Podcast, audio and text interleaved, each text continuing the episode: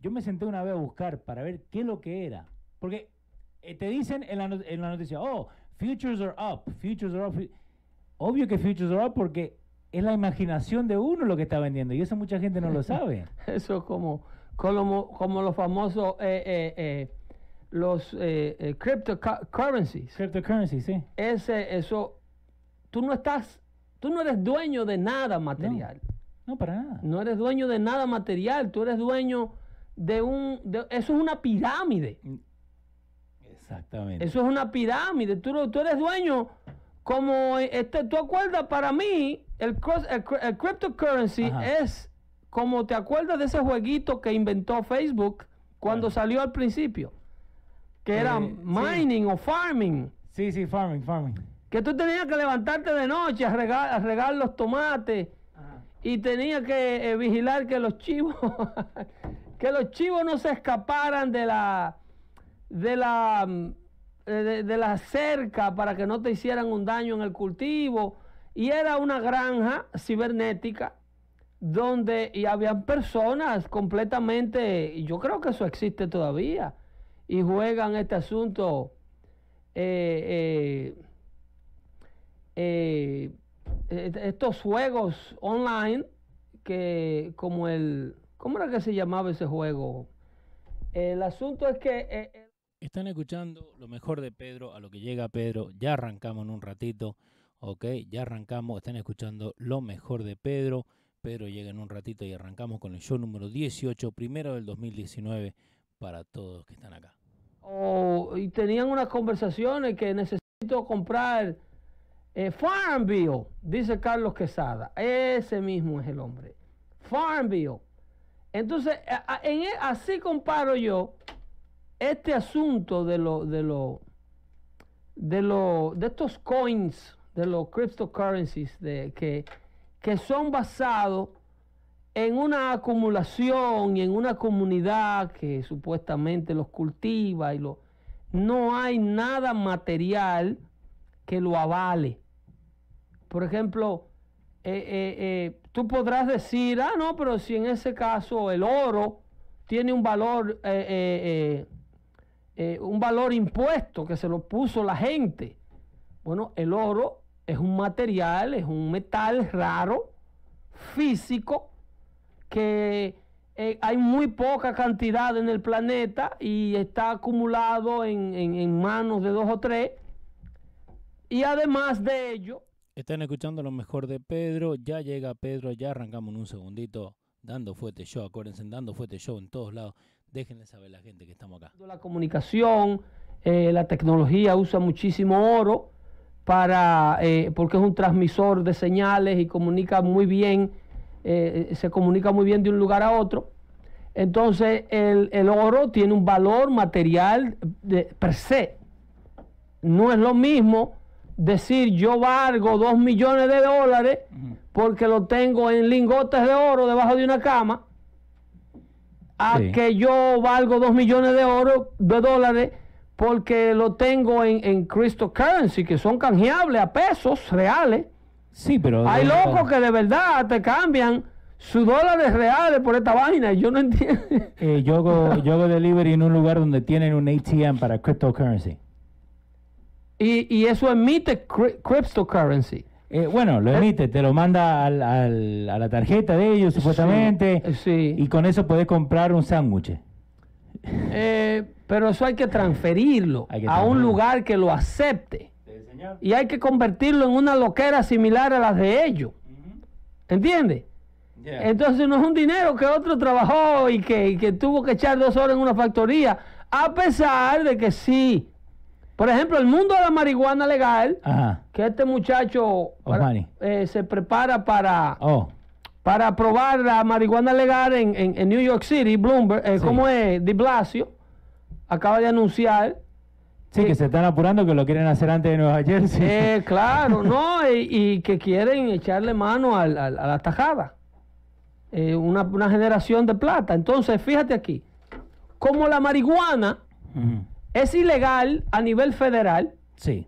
Eh, sigue siendo ilegal a nivel federal, tú no puedes depositar en un banco, sacarle una cuenta a un negocio de marihuana. Cash only. La marihuana solamente se maneja ah, en efectivo. Ujú.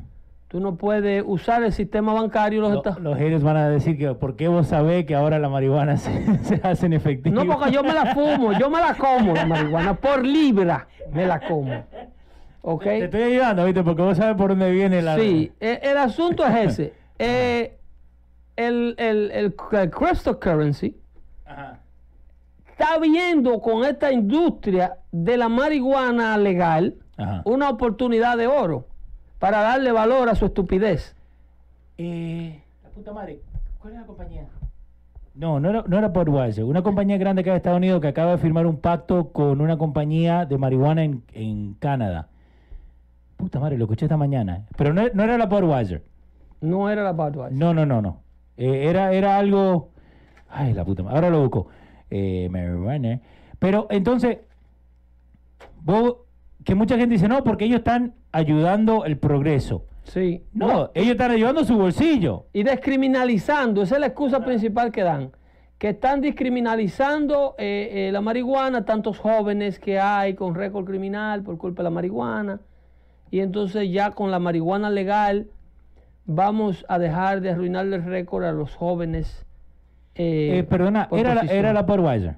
La Budweiser. Era la Budweiser. Eh, se acaba de juntar su parent company, ¿no? Que se llama eh, No- Novartis. Eh, Novartis, sí. acaba de firmar un contrato pa- con, la, con la compañía Tilray del Canadá, donde van a empezar a trabajar juntos para vender marihuana acá en los Estados Unidos. Really. Esta, esta misma mañana se estaba hablando de eso y hace dos horas eh, lo Eh, acaban pero, de poner. pero ya eso es a la franca, porque yo te había hablado de, de, De Philip Morris, pero de- por atrás. de- exacto. eh, capitales camuflajeados. Sí. eh, y entonces, no así, eh, pero es muy normal que la, la gente que está en una industria, eh, eh, en un vicio, sí. haciendo dinero con el alcohol, es muy normal que vea las puertas abiertas ahora para hacer dinero con este nuevo, Bueno, la marihuana es el nuevo alcohol, ¿no? con Porque, este nuevo producto. porque Eh, quieren que se la vendan a gente que tenga más de 18 y que lo hagan en la casa. eh, lo que están diciendo acá en Nueva Jersey. Eh, sí, ¿y cómo tú, cómo tú enforzas eso? De la misma manera que tú estás enforzando que un cigarrillo no llegue a la boca de un carajito Mm. de 12 años ahora mismo. Vo- volvimos a lo mismo de antes con lo, con lo de la de fijarse cómo la persona si está trabada o no para manejar. Es Volvemos a eso. Que no hay, bueno, tú dirás que ellos implementarán eh, el, el- el- el sistema de... ¿Qué van a tener? ¿Un oculista atrás en el auto de policía para ver si, si tienen la pupila dilatada? Ellos, ellos vendrán con un nuevo sistema de- de- de, Porque ahora por la sangre nomás te lo pueden sacar. Los niveles, la sangre o el pelo, pero eso lo tienen que mandar a, a- a un laboratorio. Ya. eh,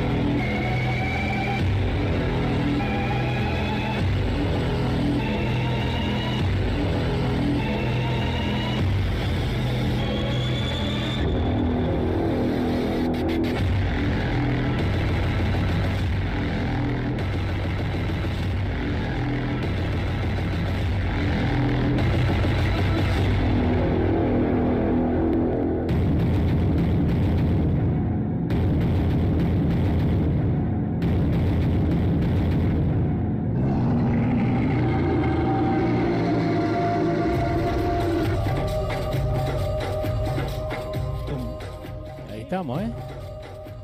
Buenas tardes. ¿Cómo le va, señor? Caballero, feliz año, ¿cómo está? Igualmente. Este, muy bien, eh, muy contento de estar aquí una vez más con usted, acompañando a toda la audiencia de Dando Fuerte. Buenas tardes, buenas noches, donde sea de noche. O cuando tardes. lo estén escuchando. O cuando lo estén escuchando. Sí. Exacto. Estamos en nuestro primer show del año 2019. Esto es Dando Fuerte. Yo soy Pedro el Filósofo y como siempre, trayéndole la información de calidad a todos y cada uno de ustedes que están esperando estos espacios que hacemos en nuestro día a día para compartir con ustedes lo que está aconteciendo a nivel nacional con nuestra vida aquí en los Estados Unidos y por qué no a nivel mundial también le damos una Ujú. revisadita al mundo de vez en cuando Están pasando bastante cosas. a ver cómo están las cosas. Eh, la gente con ansia escuchar para ver lo que, lo que vos pensás de lo que está pasando en estos días. Han pasado un, un montón de cosas. Eh, la gente preocupada por vos, ¿no? Pero Preocupada por mí. sí, para Sí. ver qué pensás vos de todo lo que está pasando. Ok, ok, este... eh, como siempre, mira, Leo acaba de iniciar el año 2019 Sí. y es muy importante Eh, compartir una filosofía de vida que no falla con nuestra audiencia. Ajá. Eh, no podemos, eh, bajo ningún concepto, y esto lo digo por lo que hace la prensa tradicional, los medios de prensa, en lo que se le llama el mainstream media. Ajá. Eso que hace la prensa, más que nada la prensa americana, la élite de la prensa americana, Sí. Es muy importante que tratemos de no aplicarlo eh, eh, a nuestras vidas cotidianas. Independientemente si usted está de acuerdo o no con los puntos de vista de Pedro el filósofo, si usted está de acuerdo o no en la manera en cómo yo digo las cosas, eh, trate de no incorporar a su vida diaria lo que está haciendo la prensa eh, eh, americana, la élite de prensa americana, el mainstream media. ¿Y por qué eso? Eh, ya estamos en el año 2019. Eh, la prensa americana eh, practica el odio para con el presidente Trump. Ok. Y tú ves eh, no solamente gente de prensa, pero también gente del mundo del espectáculo. Eh, hemos visto, ahí vimos como la señora Madonna se apareció en, en The Hamilton en la obra esta popular es way overrated, the freaking play. ¿Vos le llegaste a ver? Eh, no he visto a Hamilton, pero he visto obras mucho mejores Ajá. y he hablado y he tenido diálogos con amantes del teatro y, Sí. y, y Hamilton creo que no le da por la mitad a, a obras, a verdadera verdaderas. obra como Le Miserable. Pero vo- Miserable, como dicen en, en francés. Los franceses, sí. Eh, que, que es muy, bu- muy buena Miss obra. Saigon y un sinnúmero Sí. de obras tan buenas que han estado en Broadway.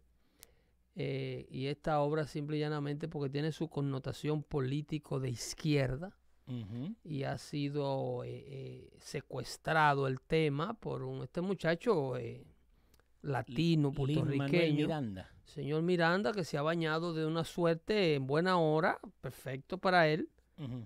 Eh, pero esto es una obra súper overrated porque lo que se ha convertido esto es en otra plataforma política donde la élite de la política y del espectáculo eh, van a darse cita allí para seguir instigando ya que el cine está en crisis. Estuve en el cine el 25 de diciembre. Una crisis mundial de teatro. Sí. El cine se está, el, el- el cine, las salas de cines a nivel nacional y a nivel mundial, no sé en Latinoamérica, porque Latinoamérica eh, tiene un tanto, tiene ciertas restricciones. Entonces, al tener las restricciones de el poder adquisitivo, ir al cine en Latinoamérica todavía sigue siendo un espectáculo, sigue siendo una gran noche poder llevar la familia al cine.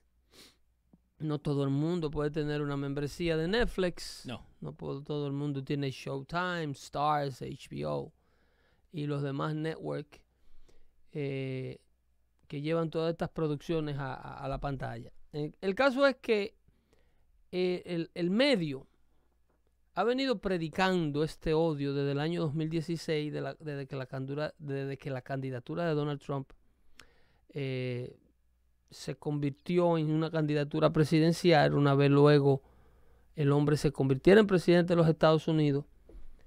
Eh, hay gente en CNN, MSNBC, CBS, ABC, eh, Univision, Telemundo, que viven constantemente, se van a la cama y se levantan de la cama eh, pensando a ver cómo, eh, con qué salen, qué se investiga, qué puedo yo decir hoy, dice Anderson Cooper, dice Don Lemon, Sí. dice Rachel Metal, dice eh, Lester, ¿cómo se Lester llama? Holt. Lester Holt, eh, Chris Matthew, eh, ¿cómo se llama este que era representante republicano por el estado de la Florida que ahora se casó con la eh, hija del ex eh, del ex trabajador del gabinete de Bill, de Bill Clinton, que creo que era secretario de Interior, el viejo este, Mika Brzezinski. Mika Brzezinski es la novia, eh, la novia que se enredaron en el aire eh, y ahora están comprometidos, algo que falta a todo tipo de póliza corporativa. Ok, espera, espera, espera. ¿Se agarraron a pelear en el aire? No, no, no, se- ellos se enredaban a pelear con el, con, con, con, Ah, con, con la, con, la, mangue- con la manguera. Trabajando juntos. trabajando juntos, mientras hacían el show, mientras hicieron el show, vivían sus romances y ahora están comprometidos. Que le vaya bien, que vivan una vida larga y duradera. Ajá. Eh, Una pregunta. ¿Son demócratas o el- republicanos? bueno, Brzezinski, Ajá. eh, obviamente hija de un de un ah, de un miembro de gabinete de la administración Clinton, ¿cómo Sí. se llamaba el papá de ella? El señor, este, que creo que fue eh, tra- trabajaba con relaciones exteriores, de, de descendencia polaca ellos. Y entonces está eh, eh, Joe Scarborough, que fuera eh, un representante republicano por el estado de la Florida en uno de esos distritos por allá que, que perdió, era republicano. Eh, detrás de ese señor hay un escándalo grandísimo porque eh, inclusive el otro día hubieron unos dimes y diretes con el presidente. Ese señor Joe Scarborough, que hace ese show por la mañana en MSNBC. Sí. eh, una, una intern en su oficina de campaña, en su oficina de congresista ya del estado, apareció muerta, dije que se cayó, se dio un ¿Cómo? golpe en la cabeza. No, ¿de verdad? Sí, Muerta. sí, Joe Scarborough, la, in- la intern de. Joe Scarborough, sí. Eso creo que ocurrió para allá por el año 2000. Ajá. Y eso se le echó tierra y se quedó así. Eso nunca se dio. eh, de hecho, creo que el otro día tuvo él unas asperezas porque el presidente hizo unas insinuaciones sobre la, de- lo- sobre la credibilidad de Scarborough y la capacidad de Scarborough criticar al... ¿Ya buscaste la información de Ya Scarborough? está, ya está. Remember when a dead intern was found in Joe Scarborough's office? Eh, Sí, sí. Es, No. es una intern de, de su oficina. Ajá. eh, murió de un supuesto golpe en la cabeza. eh, y entonces la autopsia del médico, hay muchas interrogantes, porque la autopsia del médico de ese muchacho, de esa señorita que murió en, en la oficina de Joe Scarborough, Lori Cla- uh, Clausutis. eh, sí, eh, el, el médico que hizo, el patólogo forense que, que examinó el cuerpo, Ajá. se le había suspendido la licencia en un- dos estados.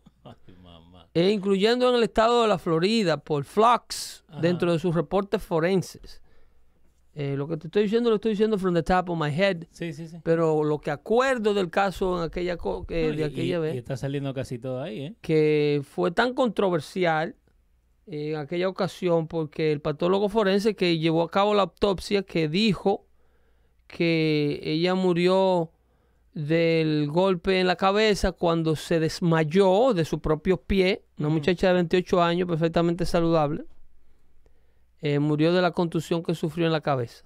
Ok. Eh, que el golpe era que el golpe era eh, típico de una caída de ese tipo sí. y, y hubieron cosas que no se incluyeron en el reporte y tampoco se incluyó el récord del patólogo forense Ajá. que, Que se, se, le- se tiene que poner. que ¿no? había, Porque- su- se le había sido suspendida la licencia en múltiples ocasiones pero por, hablador y disparatoso pero ¿por qué no ponen esa información? Porque no les conviene. ¿no? porque hay un todo un congresista federal electo que no quiere, eh, no sé, a alguien que no le interese llegar al fondo Ajá. de- o a esclarecer por completo el por qué eh, la señorita eh, murió. Sí. Y entonces, por, por, una sinnúmero, por un sinnúmero de, de, de- de razones todas ocultas. El problema es que cuando tú tienes una figura de esta índole, a donde te quiero llevar es en estos diseminadores de odio Sí. que a diario se presentan. Mira ahí a Mr. George Scarborough. Sí, lo tenemos ahí. le A diario se presentan en la pantalla de su televisión a darle a usted la información buena y válida de acuerdo al punto de vista de ellos. Hay que tener una visión detrás del carácter de esta gente que analiza la noticia.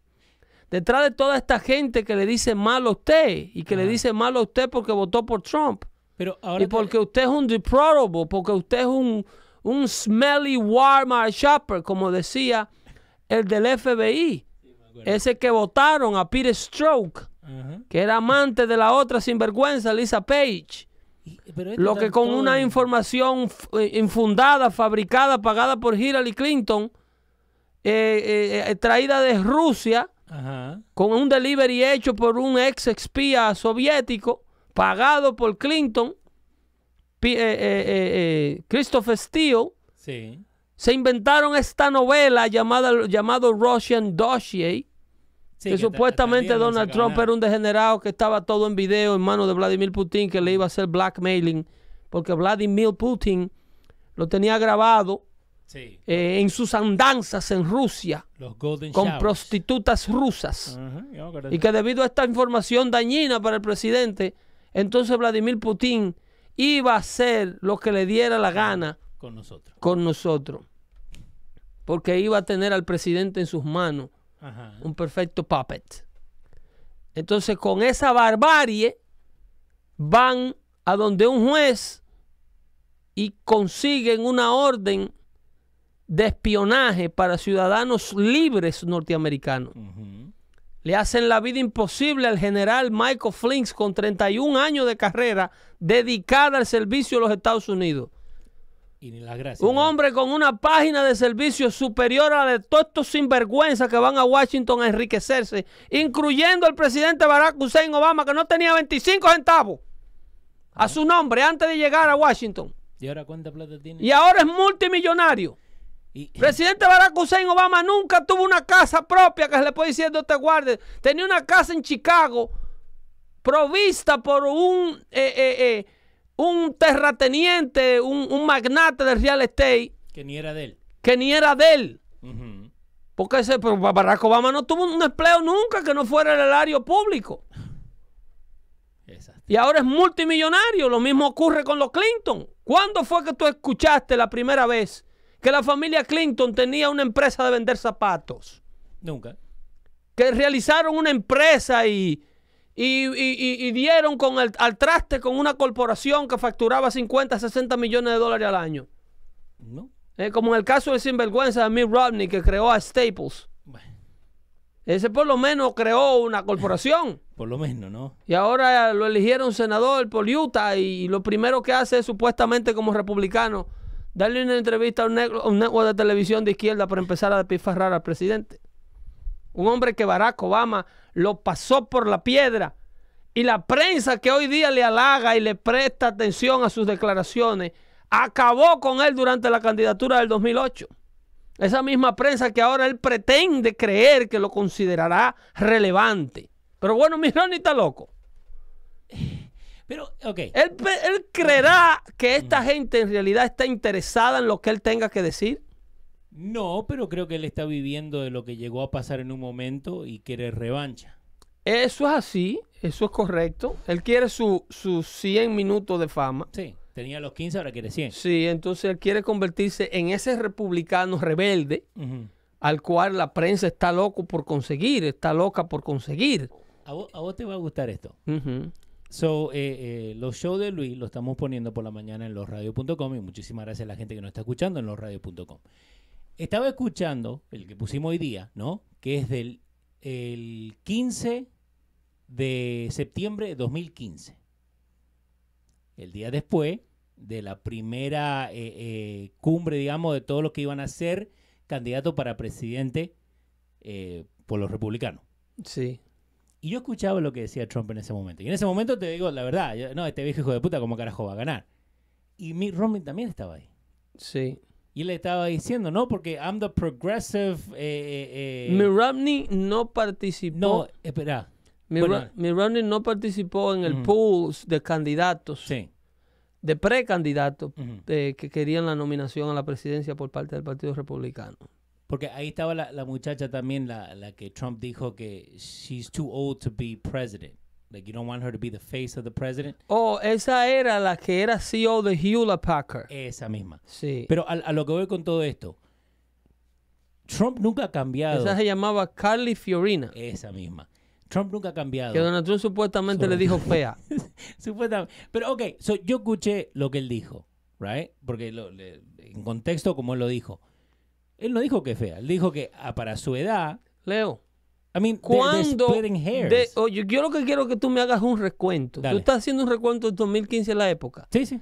Yo lo que quiero es que tú me hagas un recuento de cuando acá la prensa americana Ajá. analizó exactamente de manera objetiva No, nunca. algo que Donald Trump haya dicho.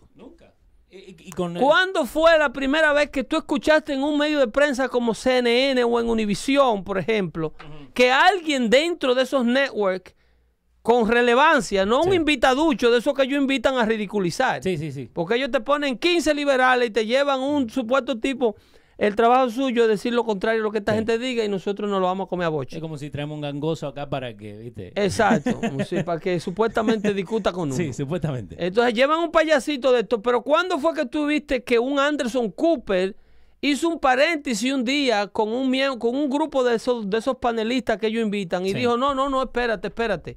Yo no creo que el candidato Trump le dijera eh, violadores a todos los mexicanos. Eh, yo no creo que él cuando dijo que México manda lo peor, se estaba refiriendo a que los mexicanos son todos malos.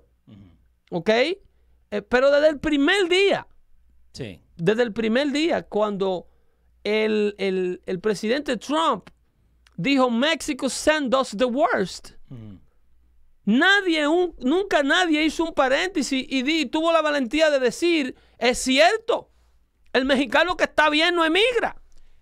Pero ¿A ¿por dónde qué? está la mentira de eso? ¿Por qué nadie ha salido a decir eso? Bueno, porque Donald Trump es un presidente, primero para saber el por qué, tienes que entender la posición de este candidato llamado Donald J. Trump y la posición de la prensa liberal de izquierda americana. ¿Quién es Anderson Cooper? El liberal más grande. Anderson Cooper es un señor eh, que tiene una posición muy importante dentro del movimiento LGBT americano. Es un señor gay casado con por un hace un sinnúmero de tiempo, vive con otro señor ahí en Manhattan, en la élite de Manhattan. Sí. Y por, e- por ahí, para empezarte por ahí, un señor inclusive eh, eh, de, de ascendencia judío liberal por parte de sus padres, su madre, su padre. Ajá. Entonces, eh, para Anderson Cooper, un conservador como Donald Trump, promotor de los valores judeo-cristianos, no de los judeos liberales, como Anderson Cooper. Anderson Cooper y su grupo, no solamente él, tú tienes a Dan, Len- a, a Dan Lemon también, que An- Anderson Cooper lo lleva a su show a decirle al resto de América que uno de los peligros más grandes que enfrenta el terrorismo americano es el hombre blanco. Sí. Que el hombre blanco de América es la cosa más, y lo dice con toda una seriedad y con toda una relevancia Y nadie se atreve a decirle, pero acá, Adam, tú no estás como exagerando la nota. Te pasaste un poquito. Pero, pero por favor, y entonces, Ajá. ¿tú eres libre porque un hombre blanco cogió una bala en la cabeza para liberarte a ti? Yeah. ¿Tú crees que tú solo, el papá, tus, antecesores, tu- tus antepasados, Ujú. se hubiesen podido liberar por sí solo? No. No, nunca. Si un loco blanco llamado Abraham Lincoln no hubiese estado di- dispuesto a enfrentar toda esta limarada que el mundo arrastraba por generaciones para abolir la esclavitud en los territorios americanos, ese, ese logro no es tuyo. El logro de la abolición de la esclavitud en los territorios americanos no es un logro negro, Y un, pero, un logro blanco, de hombres justos blancos. pero ¿por qué se lo, se lo achacan ellos? De decir, no, que es nuestro. Mira, el, el negro liberal americano, de lo único que es dueño por sí mismo, Sí. es de la miseria y la oposición que vive en sus comunidades tras el aliamiento o la aliación Sí. de un grupo de blancos liberales que hoy día conforman el Partido Demócrata Americano. Ok. Un grupo de negros liberales amantes del poder y la atención, encabezado por su primer líder, el presidente Barack Hussein Obama, y gente que tú por ahí parte y desciende hasta Al Charlton, Sí. y, el- y los demás grupos son gente que quieren pertenecer a la élite, que se han hecho poderosos manejando la ignorancia afroamericana liberal, promoviendo el aborto, promoviendo la condición de vida existente de las comunidades afroamericanas en el día de hoy. Y lo mismo hacen los líderes latinos Pero, avanzando la misma retórica que convirtió a Perencio en uno de los hombres más ricos del mundo del espectáculo, creando a Univisión. Dígame a quién Univisión le ha resuelto un problema de vida en los Estados Unidos. nadie. Yo quiero que a mí me llame alguien por esa línea Sí, telefónica y diga, yo compré mi casa porque un show que yo veía en Univisión me instigó a hacerlo. No. Yo aprendí inglés porque una novela que yo veía en Univisión me motivó a yo salir y comprar un método de inglés o inscribirme en una escuela y aprender el inglés que hoy hablo hoy día. Pero Pedro. Me eh, inscribí en una universidad por la misma razón. Díganme, ¿quiénes de estos manipuladores de la ignorancia latina le ha servido a ustedes para ascender un solo escalafón en la escalinata al éxito americano en este país? ¿Y el inglés sin barrera? Yo quisiera que me diga al- algún imbécil que ese inglés sin barrera Ajá. lo ayudó a algo más que endeudarse por el costo del curso. Pues, mi vieja lo compró. No aprendí nunca. Pero eso era, eso son trampas, esas son cosas que se anuncian a las 2 de la mañana. A una población completamente distraída que está en un sofá eh, sin sueño porque echó el día durmiendo porque no tiene trabajo o porque lo están manteniendo en la casa. Entonces, ahora te hago, te hago una pregunta sobre eso, ¿no? Vos tenés la gente que sin pensar otra cosa sigue lo, lo que ve en la televisión, sigue lo, que- lo que le están poniendo, ¿no? Eh, en Univisión. ¿Vos crees que la gente tiene miedo a despertarse y darse cuenta que toda su vida ha sido una mentira? Mira, es un abuso, Leo. Ujú. Las cosas que hace eh, el, el liderazgo demócrata americano Ajá. y un grupo de empresarios y líderes políticos que se montan en el mismo tren de, de drenar el, el- el bolsillo, la ignorancia y robarle la vida a generaciones de latinos y afroamericanos aquí en los Estados Unidos. Sí. No es más, eso no responde más que a un acto de corrupción. La existente propuesta, la existente postura del partido y el liderazgo demócrata frente a la condición de inmigración de los Estados Unidos con el asunto de la frontera, Sí. de la manera en que inmigran los, imi- la- la- eh, los, los- los- los ciudadanos latinoamericanos hacia, hacia los Estados Unidos de forma ilegal, no responde más que a un acto de corrupción es mantener el status quo con las leyes de inmigración y la frontera estadounidense. Es un acto de corrupción administrativa. ¿Por qué? Es igual e idéntico al acto de corrupción que mantienen las autoridades y los empresarios dominicanos con la inmigración haitiana. Explotan a un pueblo eh, a expensa de la clase media del pueblo que los recibe. El pueblo americano en su mayoría quiere la pared. Sí. El pueblo americano elige en su mayoría a un presidente que se la promete.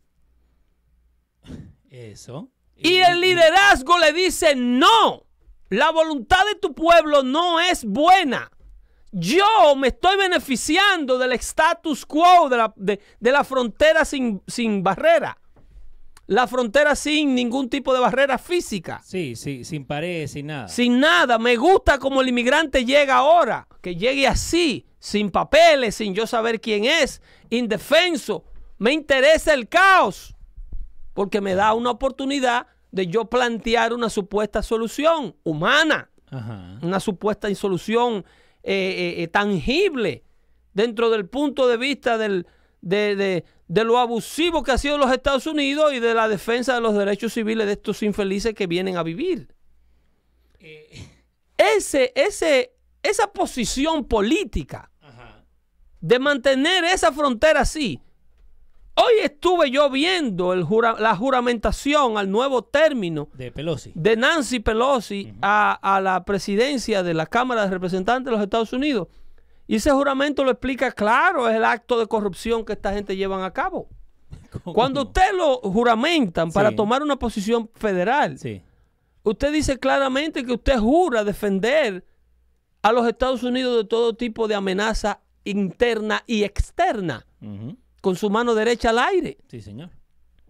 Es un acto, cuando usted dice que los defenderá, usted está, de- usted está supuesto a defender a Estados Unidos de todos aquellos que pretenden infringir en la ley americana, los infractores de la ley. ¿Quiénes son? Los que, los que pretenden llegar a vivir aquí sin que el Estado sepa quiénes son ellos. Los que quieren 50 mil dólares solamente para, Para para volverse. No, pero aún esos no, los que ya estaban y los que van a seguir viniendo, no son solamente esos. No, y hay uno, unos cuantos ya que están diciendo supuestamente que van a venir, que viene otra caravana desde Y Honduras. seguirán viniendo. Ahora, ¿vos crees que con el, con el cambio de presidente en México, vos crees que eso ayudaría? Eso no lo determina el presidente de México. No, no, pero digo, porque, eh, digamos, eh, Obrador, que se llama el muchacho que está ahora, ¿no? Si él puede cambiar un poco las leyes, porque el, el problema número uno es que lo dejan entrar a México. ¿Te acordás que vimos el video que estaban, que la gente llegó a- a- hasta, eh, que podían pedir de 5 a la B y después encontraron un portón y lo rompieron y siguieron pasando como si nada? ¿Vos crees que el presidente siendo otro, digamos en México, ¿por qué no pone la- el, el ejército? ¿No? Porque es una invasión al fin del día, si vamos a decir la verdad. Es como decir que acá me vengan al estudio, que rompan la puerta y que vengan los 80 personas que quieren hacer el show y te quieren sacar a vos. Es una invasión. No es eh, vengan y vamos a ver qué es lo que van a hacer. Yo creo que en México, ellos son los que primero que tienen que parar esa caravana que viene de, de Honduras. Eh, a, a cambio de qué? A cambio de que no se le meta a toda la gente, porque ahora el problema de la caravana, la primera que llegó, el problema es de México ahora. ¿Por qué? ¿Qué hacen con toda esa, toda esa gente? ¿Por qué el problema es de México ahora? Porque ellos lo dejaron entrar primero. No, el problema es de México ahora por la postura política del presidente norteamericano. México no tenía ese problema. México no tenía ningún tipo de incentivo Ajá. a impedirle a esta gente que usaran su territorio de tráfico hacia los Estados Unidos. Sí. Porque en el gobierno actual de México eso no representaba un problema para México. Mm. Al contrario, muchos pobres mexicanos y, y muchos negocios mexicanos Sí. y empresas de transportación mexicanas se beneficiaban económicamente pelando a esta gente desde, desde Chiapas hasta El Paso y, de, y de traerlo del punto sur al punto norte. Eh, para México no representaba un problema de una eh, de una, un asalto Ajá. a sus sistemas sociales, como a hospitales, Sí. seguridad, policía, recogida de basura. ¿Por qué? Porque esta gente no enfrentaban a un presidente americano que lo hiciera detenerse en el territorio americano como lo está haciendo Donald Trump. Ah, Vos decís que antes pasaban nomás. Antes eran tráficos, Ajá. era un tránsito, era igual que otro turista, un turista más pobre. Entonces, ¿cuál era el incentivo para un gobierno mexicano tener que usar sus guardias nacionales, eh, eh, eh, empaquetar sus trámites migratorios que lo necesita para resolver visados de turismo, visas de trabajo?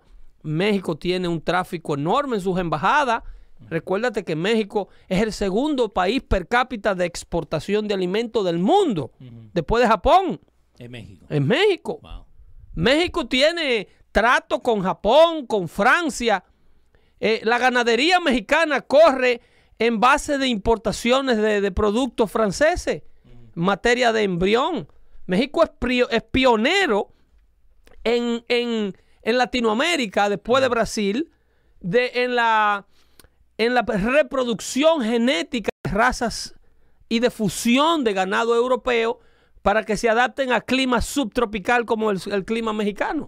México tiene muchísimas razas de ganado, como uno que ellos le llaman simbra, que es una, una, una, una fusión de, un, de, un- de, un- de una raza francesa, se llama cimental, con Sí. una raza americana que se llama Bradman.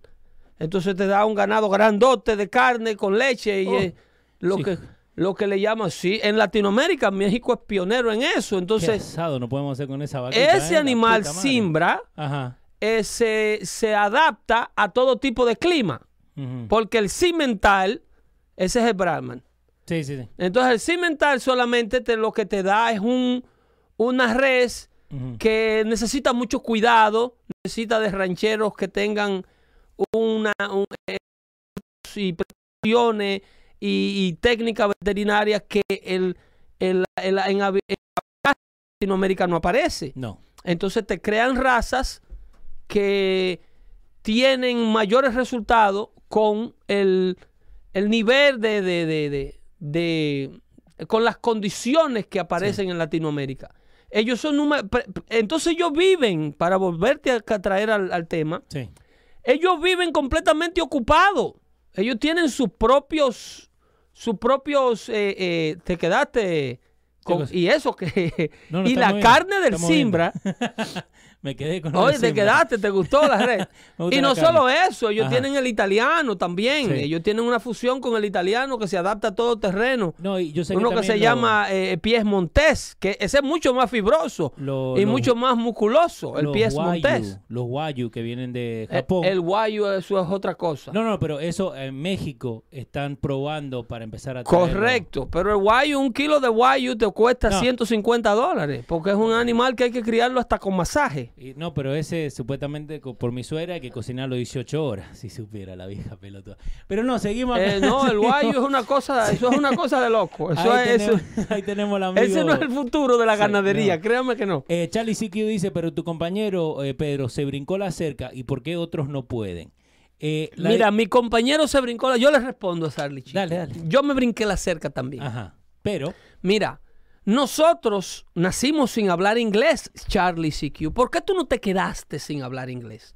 Nosotros hicimos y cometimos un sinnúmero de, de estupideces. Yes. Yo de- dejé a mis padres con el financiamiento, con todo preparado, con el apartamento buscado, para irme a estudiar derecho a, a la capital Santo Domingo. Para arrancar de manera ilegal a venir a vivir a Puerto Rico, brincarme la cerca, porque era la moda. Porque a los 17 años alguien me persuadió para hacer eso. Y yo de pendejo, que me te- tengo que asumir todo ese Sí. crédito, pensé que sí, que aquí las almohadas las cargaban entre dos y, que, y que el dinero se lo echaban en... ¿Qué? Te tengo algo. Te tengo algo en lo que acaba de decir ahora. Nuestro eh, amigo del show, Jesús, Ajá. ¿ok? Eh, 31 de diciembre, está trabajando desde las 5 de la mañana Feliz año, Afrodita. a las 10 de la noche y decide hacer un Facebook Live. Y él dice, and I'm paraphrasing, me cago en la madre que me dijo que acá en Estados Unidos la, la plata salía de los árboles. ¿Cómo quisiera yo estar en Puerto Rico eh, comiendo capugia? ¿no? Sí. Si quieren ver el video, le dimos compartir ahí en la página de Facebook. Son fiebres que se venden afuera y le hacen creer al mundo de este paraíso tropical. Yo soy número de inmigrantes Este lejos. paraíso. Este paraíso tropical. Digo, perdón, un, un paraíso Oh, terrenal Oh, ok, ok. que la plata se recoge en las esquinas Sí. y que los carros te los regalan. Supuestamente. Y entonces un sinnúmero de gente que, divorciado de la realidad, que va y sigue promoviendo eh, eh, sus métodos de inmigración. Porque hay que ser muy decente, muy honrado y tener los pies sobre la tierra para admitir que tú fuiste parte de una mala decisión. Que si tú te dieran la oportunidad, las cosas se hicieran de mejor manera, que no hay necesidad. La mamá mía me decía, mi hijo, bueno, de hecho, yo todavía no había llegado aquí a Estados Unidos, estaba de tránsito en Puerto Rico, Ajá. cuando mis padres fueron al consulado a buscar visa de paseo. Tus padres. Mis padres, no había necesidad de hacer estas estupideces. La mayoría de esos migrantes que están ahí, Sí. que tú la ves, lo ves con teléfonos celulares y, y lo ves con lo- los hijos vestidos mejor que, que Sí, mucha gente que está aquí pasando trabajo. Sí, no, no. De trajita, Si, de trajita. si tú te abajo. enfocas en esas realidades de ellos, hay un problema de seguridad que lo existe en toda Latinoamérica, pero esa gente no están en necesidad de salir a arriesgar la vida de sus hijos al desierto, Que es- a que se le mueran en el camino. Eso es una de las cosas que yo siempre le pregunté a mi vieja, porque mi vieja fue la que, la que nos cruzó a nosotros, ¿no? Eh, eh, pero eh, esto es lo que le tengo que dar crédito a mi mamá, que en ningún momento dejó que... Llegó Jesús a joder Sí, chat. tuvimos que- este es como, viste, como el diablo, ¿viste? Lo tenés que decir y aparece. Pero, a él lo llaman. eh, lo pero llaman. fíjate, eh, mi vieja fue la que nos cruzó, Sí. pero mi vieja nunca se dejó llevar de nadie, decir, oh, no, no, nos vamos a llevar a tu hijo por acá o tu hijo por allá. Que eso es lo que, a lo que siempre voy. La muchachita que, esta que falleció, que, que falleció de, de un lado No, y le tiraron para el otro. pero es que la pregunta la hace la Charlie. sola. Pero te digo, pero que lo dejan sola. La, la, la cosa es lo que voy. Aún no la dejen sola. Es un nivel de vulnerabilidad demasiado grande. Tú Sí. exponer a un niño de 7 años a todo el ADN, a todas las bacterias, a, ese ambiente, a dormir en una carpa, a lavarte los dientes con un jarro de agua contaminada. Eh, eh, una cosa absurda. Sí. Una cosa completamente absurda Y que no más- tiene razón de ser. Y más ahora como está toda la cosa, no, ni no pedo. razón de ser. Entonces yo no he visto el primer legislador que ponga este nivel de presión para que el inmigrante venga de manera legal. Pero, No he visto la- los esfuerzos que se hacen, las marchas masivas que se hacen a los consulados latinoamericanos y a los países latinoamericanos a protestarle a la corrupción de los gobiernos que hacen que esta gente salgan de sus países desesperados. ok. Pero ¿por qué no hacen eso? porque es, no es beneficioso, no es un acto de corrupción hacer eso. Porque te estoy describiendo que la postura de la izquierda sobre la Sí. situación de inmigración es un acto de corrupción demostrable. Cuando tú te opones a que las cosas legales se hagan como se deben hacer, como grabaron una jueza en el estado de Massachusetts, negociando con el abogado de la defensa cómo iban a sacar a un convicto de una, de una ofensa deportable, cómo le iban a dar la fianza y sacarlo por la puerta de atrás del juzgado, porque en la puerta del frente lo estaba esperando inmigración para deportarlo. Pero, ¿por Entonces, cuando un azaroso de eso, ya convicto de haber guiado borracho, Ajá. agarra el vehículo y te mata una familia con tres, Sí. esos jueces, en lugar de tú exponerlo a la... En lugar de tú exponerle, ¿ok? No, yo te estoy hablando de una jueza en Sí, Massachusetts. sí, sí, no, no. De, de la que estaba en Massachusetts, pero yo te estoy diciendo del policía de Los Ángeles. no Una jueza en Massachusetts. O mire ese caso de ese policía de, de Los Ángeles. Un tipo con una orden de, de- de deportación. Un tipo que lo único que tenía que hacer el departamento de policía que lo tenía en la mano era llamar a ICE para que se lo vinieran a llevar y lo mandaran para su casa nuevamente. ¿Y la jueza esta le dieron algún tipo de cargo? Nada. La prensa No, la protege. Tú no ¿Por puedes qué? ni siquiera ¿Pero denunciar ese hecho. Porque, porque es ¿Cómo que un no acto, porque es un acto de corrupción. Cuando tú tienes un juez que lo juramentan como ju- juramentaron a Nancy Pelosi hoy, ¿ok?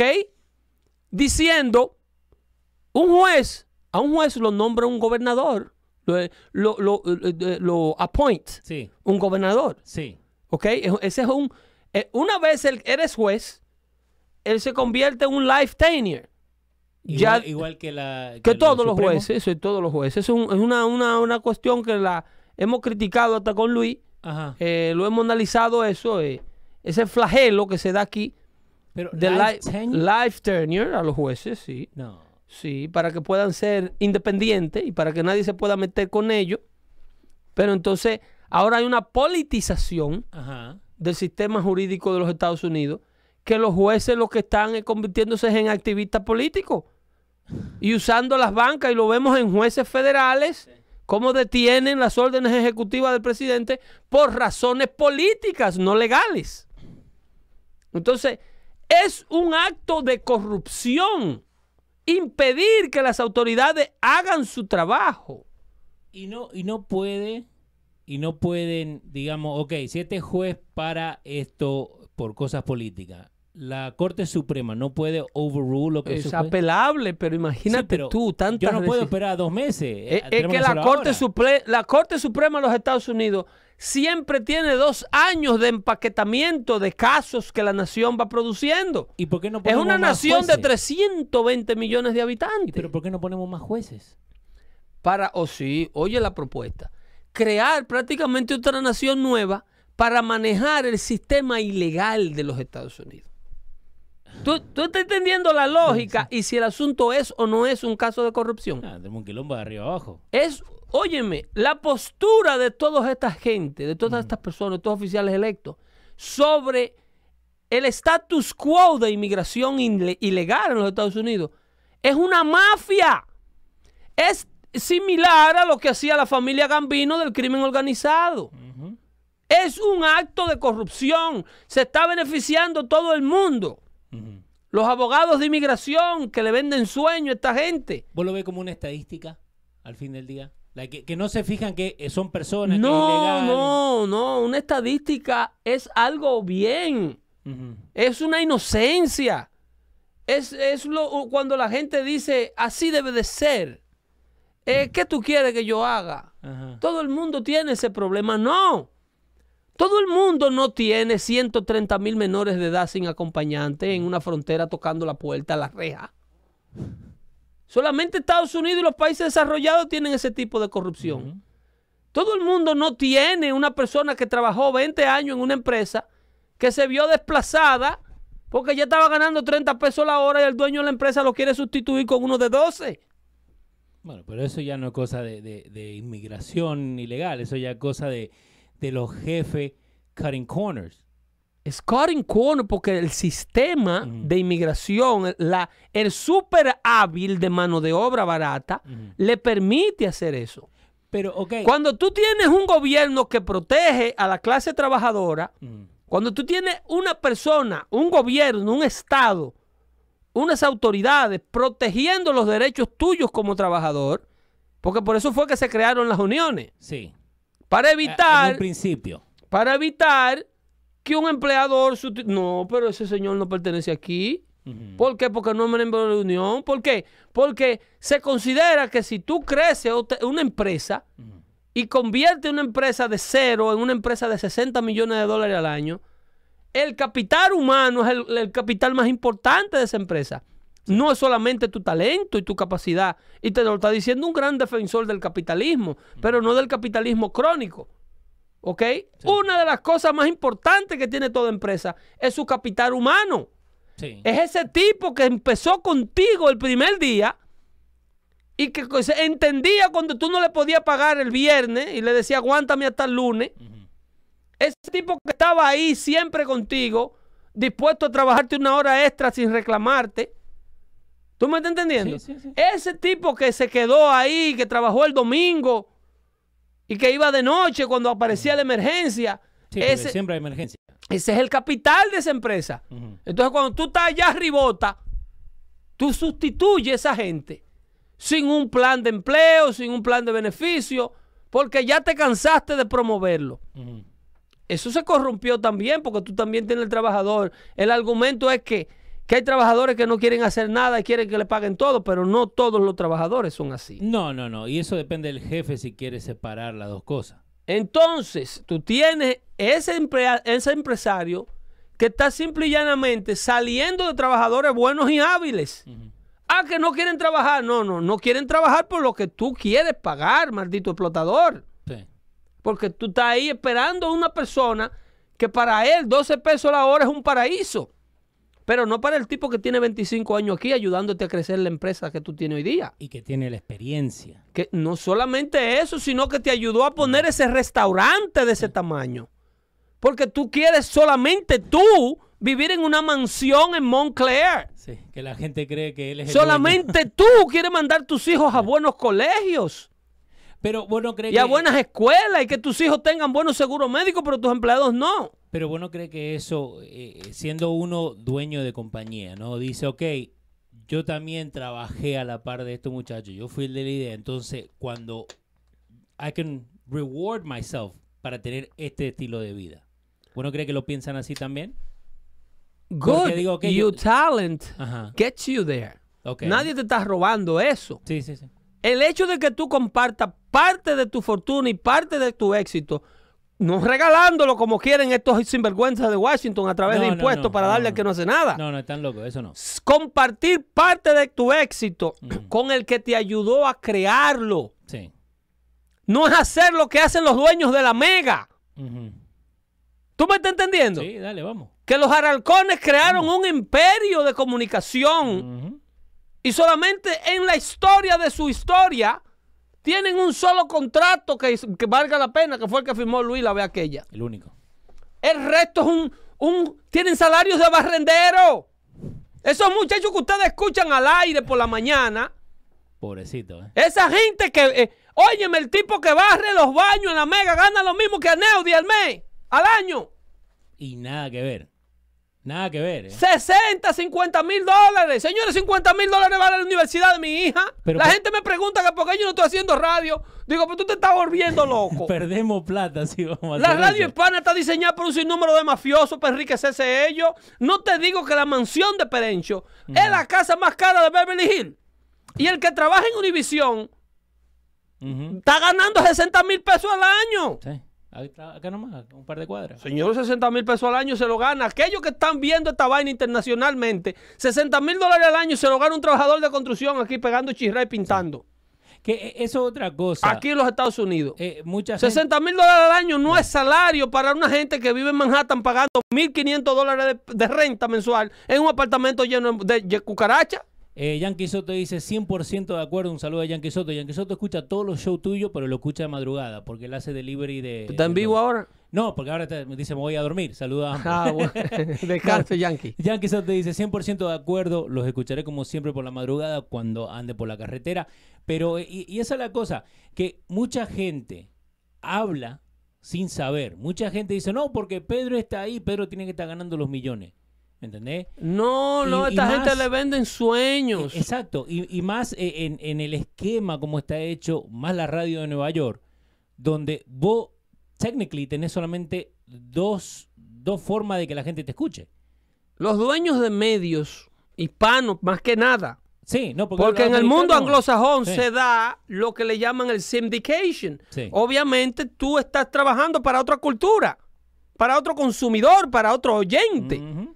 Pero este oyente consumidor de supermercado y, y, y consumir... Sí, sí, sí, porque eso es lo que se vende en esos medios. ¿Qué es lo que vende la Mega? Eh, La entre- Mega te vende un anuncio de una universidad. eh, no, Twin City, mínimo. ¿eh? Tú has escuchado en la vida sí.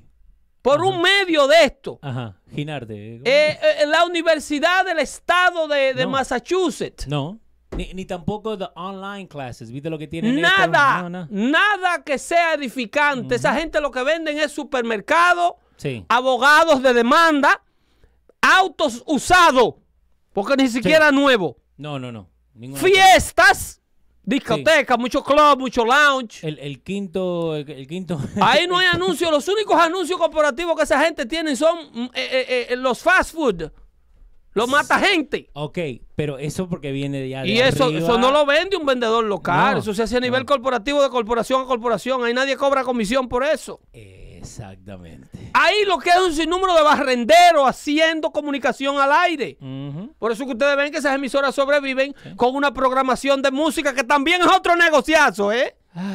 ¿Eh? Es otro negociazo el asunto de la música. No crean que esa música no da dinero. No, eh, Joel Eh. está haciendo una pregunta, Joel es Hay mentira. gente que cayó presa por esa vaina ya. Y todos sabemos quiénes fueron. Sí, señor. Hay mucha gente que lo amarraron, hicieron tiempo preso por el asunto del dinero y la música. Por eso que ustedes oyen tanta música. Ca- No- Casey Kasem. Casey Kasem. Eh, le, le pagaban payola right? Casey Kasem no, yo te menciono, No, tú, no, tú lo quieres no. con, tú lo quieres con nombre hispano. eh, yo te eh, lo doy con, Chula, amigo mío. yo te lo doy con nombre hispano. Pero espera, Casey Kasem, él pagaba impuestos sobre la payola, entonces no se metió en problema. Pero era un ladronazo. No, no, pero obvio, obvio, Eh, eso es otra hubo cosa. gente que no lo hizo Ajá. y hubieron otros que hicieron tiempo presos por otro. Eh, Mars D dice, sí, pero no me imagino que a Alex Sensation le paguen eso. Yo creo que es el único que respetan. No. ¿Quién? Alex Sensation, que lo respetan. Miren, señores, yo no conozco el interior del contrato que firmó nadie. Ajá. Pero Alex Sensation tiene otro salario de barrendero, pero sabe usar la oportunidad. Exactamente. Y la oportunidad no la sabe usar todo el mundo. Exactamente. ¿Ok? En todo medio y en toda corporación hay gente con y sin talento. Ujú. A Alex Sensation le dan una oportunidad y sabe cómo es el mundo operandi de la emisora y él lo sigue. Pero it's not fair for me to talk about Alex Sensation without knowing No, pero- the pero- inside. Yo te estoy hablando de cómo corren los networks Sí. en general, no un locutor en específico. I don't want to batch names here. No, no, pero- y, y mira, eh, lo que vos dijiste, Alex, Alex sabe venderse. O sea, Claro, eh, claro. la- cualquiera te puede dar la oportunidad. Claro. Si no, él tiene la oportunidad ahí dentro, porque a esa gente hay que darle el crédito que la maldita mega, todo lo que estos ignorantes quieren escuchar. eso- Ujú. Es la emisora de mayor audiencia en el área metropolitana de New York, New Jersey, Connecticut. Gústele a quien le Sí, guste. no, no, es- eso es verdad. Pero no comparten el pastel. No, A Raúl Alarcón le entra un yate a la sala de su casa allá en Miami-Dade, donde él vive. sí, señor. Pero en la sala de, de, de, de un muchacho de estos que está struggling to pay the mortgage o pay the rent, Sí. el carro es levantado por quitar a una gente que Sí. viven ahí. Amigo retro. Así no es, papá. Así no es. Tiene que compartir el pastel. Si a ti te está yendo excelente, a mí me tiene que ir regular. Mínimo. A ti no te puede ir excelente y a mí me tiene que estar llevando el diablo porque no es equitativo. No. Y ese, ese es el modelo que quieren importar a través del río. Ujú. Ese es todo el esquema político demócrata. Sí. Por eso es que te estoy hablando que es una idea corrupta. No, olvídate, el Es una posición corrupta. Lo que ese partido, ese liderazgo demócrata le está haciendo al presidente de los Estados Unidos, negándole 5 mil dólares, 5 mil millones de dólares para llevar a cabo el enforzamiento de las leyes, Eso. ese impedimento, esa atadura de mano con el maldito cierre del gobierno, es un acto de asalto a la moralidad, a la legalidad del sistema americano. Pero ¿por qué todos? Porque, y, y esto es lo que vamos, con vos nos mandamos mensaje hoy día para ver lo que vamos a hacer hoy día, ¿no? Y yo que te dije, en lo, en lo que va de, de que empezó todo esto government shutdown, que by the way, nadie habló de eso. Lo único que decían, oh, the government still shut down por culpa de Trump, por un capricho de Trump, pero no daban los detalles de lo que está pasando. No daban los detalles de no, cómo porque vos el, dijiste acá. el- el pacto corrupto sí, tiene los medios para decirle al pueblo que esa corrupción es buena. Porque si al diablo lo desenmascarara, nadie se le acerca. Si tú tuvieras un CNN diciéndole, ven acá Nancy Pelosi, pero ¿por qué nosotros fuimos capaces de darle 150 billones de dólares a Irán sí, para que deje su, para que desista supuestamente. de sus ambiciones nucleares? Y- no y se lo llevamos en efectivo en un avión. ¿A Corea del Norte no también le dimos plata? Nosotros regalamos 5 mil millones de dólares. 5 mil millones de dólares es un, un, un, un drive-thru mío para el gobierno americano. Es como decir... Es un presupuesto de 1.3 trillones de dólares, al cual se le van a sacar 5 mil milloncitos para enforzar la ley americana. No es para darle un contrato a donde se van a hacer multimillonarios 80 de sus amigotes, como el contrato que firmó Bank of America y la Visa con el gobierno norteamericano, donde el marido de Nancy Pelosi se buscó 90 millones de dólares. Eso lo tenemos dando fuentes. Pueden ir a ¿Eh? losradio.com. No es un contrato de esa índole. Sí, No. El marido de Nancy Pelosi, cuando eh, todos los cheques de cupones lo mandaban con una tarjeta de crédito Visa, Un contrato. para que la gente no tuviera que sacar cupones en el colmado, porque eso era completamente humillante para el recipiente.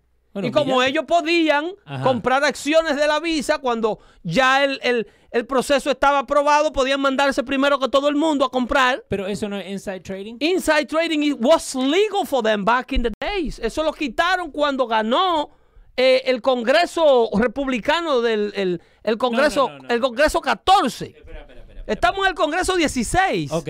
vo- volvemos un poquito. Ajá. E- Explicarle a la gente, porque yo sé lo que es inside trading, que eso fue porque lo, lo que... eh, Todo el Bar- mundo eh, sabe. Martha casi- Stewart esto es una fue- audiencia inteligente, No, todo el no, mundo sabe. Pero tenemos unos cuantos ahí que han llegado. ¿Vos me decís que en ese momento era legal hacer inside trading? En ese momento. Un saludo a Andy Ortiz, que Un está pidiendo saludo, salud. Sí, un saludito ahí. Tenemos también a, Eh, a mire, esta agua no se puede estar usando, esta agua. Aquí no, usa- no anunciamos nada. Pero si quieren anuncios... Esto no- lo costean ustedes. con- Eh. No, pa- para dejarles saber fuera a la gente, si quieren anuncios, saben alguien que quiere anunciarse en nuestros shows o en los radios, pueden mandarlo un email a info arroba losradio.com y también si, si quieren aportar a la causa pueden ir a losradio.com y ayudarnos, dejarles saber que las camisetas, la primera edición, ya no la vamos a vender más, les dije, tenían que comprarla, ya tenemos el segundo diseño por ahí más o menos hecho, así que en estos días lo sacamos. Perfecto. Dale. Miren, eh, para los miembros del Congreso de los Estados Unidos, previo al Congreso número 14 de los Estados Unidos, que fue aquel Congreso donde el presidente Barack Obama en el año 2010 sufrió su máxima eh, eh, derrota política, donde se perdieron eh, más de 263 puestos demócratas. ¿Entiendes? Don- 66, me dijiste, el número. Ok, te estoy hablando de la cabeza. Sí, sí, no, en no, no. ese Congreso del año 2010, Sí. donde América le quita la Cámara de Representantes Sí. y la Cámara del Senado, Sí, que, que venimos del, del receso del, do- del 2008. que hasta el día de hoy Ajá. la Cámara del Senado, la Cámara Alta, Sí. el Senado de los Estados Unidos hasta el día de hoy es de mayoría republicana, Desde ese día. desde esa fecha. Ok. Cuando ese Congreso ganó. ¿ok? Que te acuerdas, el presidente del Senado, el puesto que inauguró a Nancy Pelosi hoy, Sí. Era un señor que se llamaba John Berner. Sí, me acuerdo. Malísimo. Que el, el- republicano. el apellido se escribe Boner. Exactamente. Se me acuerdo. Malísimo, de los ojos verdes. Sí, sí, sí. En ese congreso Cara mentiroso. tú. fue que se desmanteló la ley de los inside tradings. Ok. ¿Ok?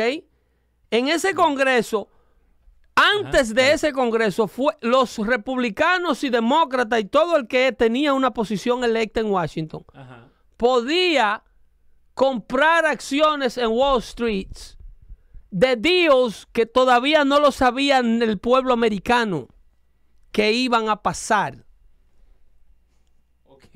Ellos podían apostar adelante a que a tal empresa, por ejemplo, ves lo que yo estoy viendo, ¿no? yo estoy en Washington, Ajá. ¿verdad? Sí. Y mañana los radios va a firmar un deal Sí. con la administración Trump Sí. Que no hay problema. Trump, Enti- ¿entiende? Corbyn. Sí. Y los, y los- y los radios son públicos Sí. y se venden en Wall Street. Eso es lo que queremos hacer, sí.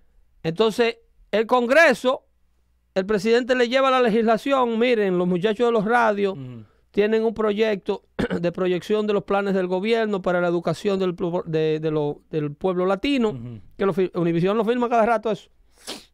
El Council y esa gente, esa gente consigue muchísimo dinero con ellos. Y, y creen que es verdad que con vendiendo muñequitos. Esos son, esos son canales políticos Sí. pagado. El caso es que cuando eh, eh, tú sabes, como congresista, ok, los muchachos de los radios, búscate esa compañía ahí, eh, le dices tú al, a la gente. Sí. Cuando tú llamas a tu agente, corredor de bolsa, "Frrr, fulano, Ajá. eh, losradios.com eh, tiene sigla que se identifica LR, Sí. Y. Ese va muy Eh, bueno, digo yo. Bueno, está Más bien. o menos por ahí será. Cómprame. ¿A cómo están las acciones de esos muchachos? Y dice, uff, a 25 centavos. Ajá. Regalando las dos manos. A 25 centavos el share. Ajá.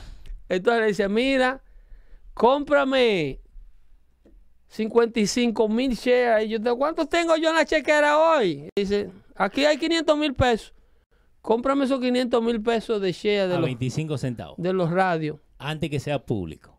Antes de que la información de que tú y yo estamos firmados por la Casa Blanca Ajá. y que los radios van a picar un contrato así. So, voy a decir, a lo que, a lo que la lapicera está eh, eh, mojada todavía la tinta, Exactamente. ya están haciendo Sí, estos porque cuando tú y yo hacemos las ruedas de prensa No. y vienen los muchachos, los radios, llegamos todos Ajá, sí. y llega la prensa y anunciamos el deal Ajá.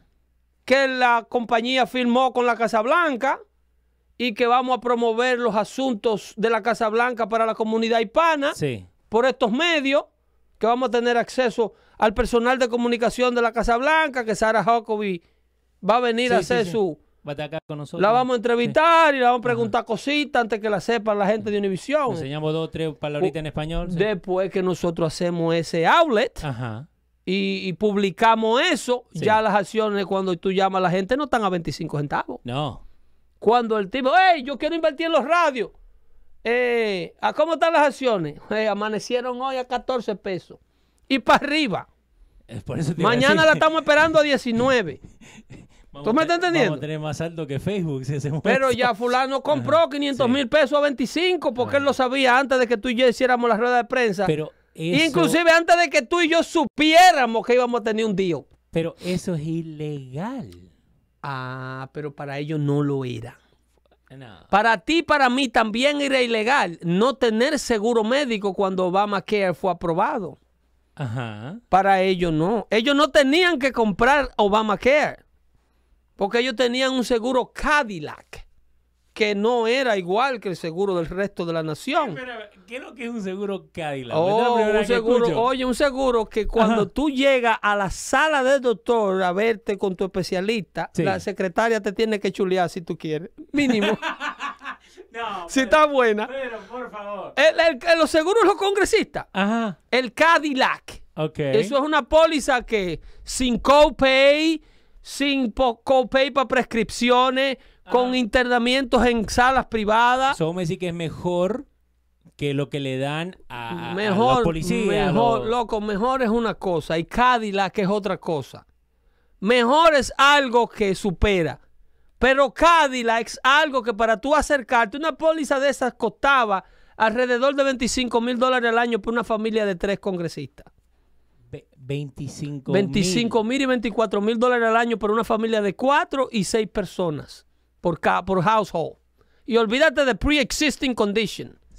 La cantidad de familiares de congresistas con cáncer que se curaron ahí con el dinero de nosotros no fueron uno ni dos. Sin embargo, a nosotros nos obligaban, ok, una póliza con un valor, míralo ahí, el premium excedía un Ah, valor no. de 10.800 por individuo, Eso con un valor de 29.500 por familia. Lo estamos poniendo dando fuente para la gente que cree que le decimos ¿Eh? mentira. Eso se lo pagábamos nosotros a los congresistas y ellos a nosotros nos forzaban tener una póliza de seguro de Obamacare Que nosotros pagamos más que ellos. más que ellos y teníamos que vernos en los consultorios con los mismos consultorios los comecheques. Que cuando tú ibas donde el dentista, la muela de sacarte, el alicate de sacarte la muela a ti la habían usado con un tecato ya. ¿Tú me estás entendiendo? Tú No. pagando y el tecato no. No tengo palabra, boludo. De verdad. ¿Entiendes? Y también esa gente gastaron dos- 17 millones de dólares seteando casos de violaciones y acosos sexuales a miembros del Congreso que no se podían divulgar los nombres. Lo mismo que hizo Donald Trump con la, con la, con la señora esta que bailaba en el tubo sin grasa. Sí, la, la- Eh, ¿Cómo se llama esa señora? La que echaba la vida eh, eh, rebalando arriba del tubo. Stormy. Esa señorita. Ajá. Lo mismo que Donald Trump hizo con ella con su dinero. Sí. El Congreso de los Estados Unidos lo hacía con el dinero tuyo y con el dinero mío. Con la diferencia que no se pueden divulgar los nombres de las gente que hicieron esos settlements. ¿Por qué? Porque ellos son congresistas y tú y yo no somos. No, me chupo un huevo. Supuestamente tienen que ser Ellos, transparentes. loco, la ley, si la ley la hago yo, yo la voy a hacer transparente. Eso es lo que América no sabe que estos hijos de la gran puta hacen, loco. Ay, Dios mío. Pero- Ellos hacen la ley para protegerse ellos. Ok. entonces- 17 millones de dólares en pago de 17, de 40 Sí. mil, de 80 mil, de 237 mil, Con plata nuestra. con plata de los contribuyentes para pagar settlement de acoso sexuales. Yo te dije que había una muchacha que el, el congresista la metía abajo del escritorio a recoger la basura cuando él tenía visita en el escritorio. 17 millones dijiste, ¿no? 17 millones en settlements. Ahí tu amigo de CNN lo pusieron. ¿eh? Número uno. Ah, ellos lo pusieron. Ellos lo pusieron, ellos sí lo pusieron. Pero lo pusieron, pero no lo pusieron ellos, adelante. No, pero ellos tienen que poner ciertas noticias que no pueden tapar, pa- porque ellos son DQ News Network. 17 millones pusieron el, el 11, eh, bueno, el 16 de noviembre del 2017, pero lo pusieron on the politics, on the settlement, on the Congress, on the... lo, lo Eh. escondieron allá atrás. Ellos tratan de cubrir ciertas noticias. Por ejemplo, si la noticia del día es, por ejemplo, este muchachito que se murió, pobrecito muchachito, murió en Brooklyn, que la familia estaba cocinando un pescado en el apartamento. ese- Sí, por inhalar. ¿Y qué peste tenía ese pescado? Para mí que murió por otra cosa y tra- están tratando No, de... pero dicen los expertos que, que el pescado, hay gente que tiene una alergia a ciertas proteínas que el pescado cuando lo están cociendo suelta en un espacio cerrado y puede dar una alergia crónica que puede contraer los pulmones. Entonces uno tiene que tener muchísimo cuidado. Con cuando- el que se alea hay gente que tú le das un, un- cinco granitos de maíz y lo mata, No, de, mi- de maní. Mi mujer le tiene una alergia a la cebolla, una locura. Yo no le creo. Hasta que fuimos y le hicieron ¿viste, el, el examen, ella le tiene alergia a la, ce- a la cebolla cuando la están cortando. Ella puede estar, digamos, eh, en el otro lado de la casa y yo estoy cortando cebolla y empieza a llorar. Porque dice que lo, siente. Entonces le hicieron el examen ese y dice que sí, que tiene, le tiene alergia a la cebolla. Sí, el chamaquito es una crisis, una crisis, Entonces eso sí, en- sí lo pone. una alergia asmática. Sí. Que eso, es otra cosa. No, eso no lo pueden dejar de cubrir porque ellos tienen que sonar como un news network. Sí. Con algo ellos tienen que atrapar a la gente para que vaya a ellos. Entonces esos 17 millones lo ponemos pero lo guardamos. No hay que ponerlo porque todo el mundo está hablando de eso. Ajá. Lo que pasa es que ellos te dan un análisis y te invitan cuatro panelistas Sí. a explicar que esas cosas se hacen, a lavarte la noticia. Sí. Un lavado de sucieza. Es un lavado de, de, de sucieza, de lo que se hace a diario y, y- y se tiene que hacer porque ellos son la clase élite. Siempre y cuando la noticia Ajá. no afecte a un... ¿De qué te ríes? que estoy leyendo la noticia y CNN dice, so far, there have been little specific data to help illuminate just how pervasive sexual harassment is on Capitol Hill. Ahí está el lavado. Ese es el lavado o justificación del comportamiento de todos estos asquiantes políticos que nos representan a nosotros. Pero una figura que ha salido es el total que le, ha- le han pagado a la oficina de compliance, que ha sido 17 millones de dólares. Eso es para mantener muchachonas con la boca cerrada. Para que no denuncien a sus, eh, eh, eh, a sus abusadores. Porque eso de acoso sexual es una manera bonita de decir que el otro está abusando del otro. Sí. Eso es tan sencillo como eso. Pero, eh, eh, insisto en que nuestro pueblo viene de lugares eh, en donde estas son cosas que ni se cubren, No. porque son tan obvias que la clase ruling, o sea, el ruling class, se- la, la clase que, que corre en los países, se Sí. comporte así, que nadie va a perder tiempo averiguando ese tipo de corrupción política. Eso no le quita el sueño a nadie. No. Ah, políticos se robaron 17 millones de dólares. Eso parte del día. Eso está poco se robaron. A mí me ponen ahí, yo me robo 100. ¿Entiendes? Y Eh, puede ser que se haya robado es, más. esa es la mentalidad. Eh, rapidito, un saludito a Chacumbele Chacum, eh, Joel Rosario, Axel Dom, Isis Seller Oviedo, que está diciendo saluditos de Filadelfia. Ese es el nombre de ese muchacho. Eh, Isis Sellers Oviedo, sí, parece, ¿no? Ojalá hice un screen name. Esperemos. Eh, William Guerrero, saludo desde Nueva York, no, sé de qué parte de Nueva York, puede ser de Manhattan. Y también a toda la gente que está nosotros en el YouTube chat, que Luis Castro, Jesús Acevedo, Yomar Peña, va Ese es, el, ese es el chat de YouTube, del channel de YouTube. Este es el canal de, de YouTube. Y los otros muchachos que estaban en el, en el En Facebook. Sí, en el Facebook. En el Facebook. Estamos lo, eh, lo- lo bueno de esto, ¿no? Que nosotros se lo ponemos en Facebook, en YouTube y en los radios, Ya. en vivo. Entonces, vos tenés diferentes eh, eh, eh, conversaciones, diferentes temas, yendo a la misma vez los dos chats, ¿no? Entonces, como eh, Jesús, cuando está apagado en YouTube, se va a Facebook, ¿viste? Para, para pelear. Vamos a hacer un streaming un día en donde solamente vamos a abrir un solo outlet. Ok. Y vamos a mandar a todo el mundo o para Facebook o, Bueno. para, o para YouTube. Que nos dejen saber. Eh, a mí me importa Google y me importa Facebook, son cual de los dos más corruptos. Eh, ya sea Google de Facebook, de YouTube o, o, o- Mm. o Zuckerberg de Facebook. No, pero ahí tienen para. en- en Pero los vamos, vamos a, a- mortificar a la audiencia para Ajá. forzarlo a converger en un solo lugar por un día.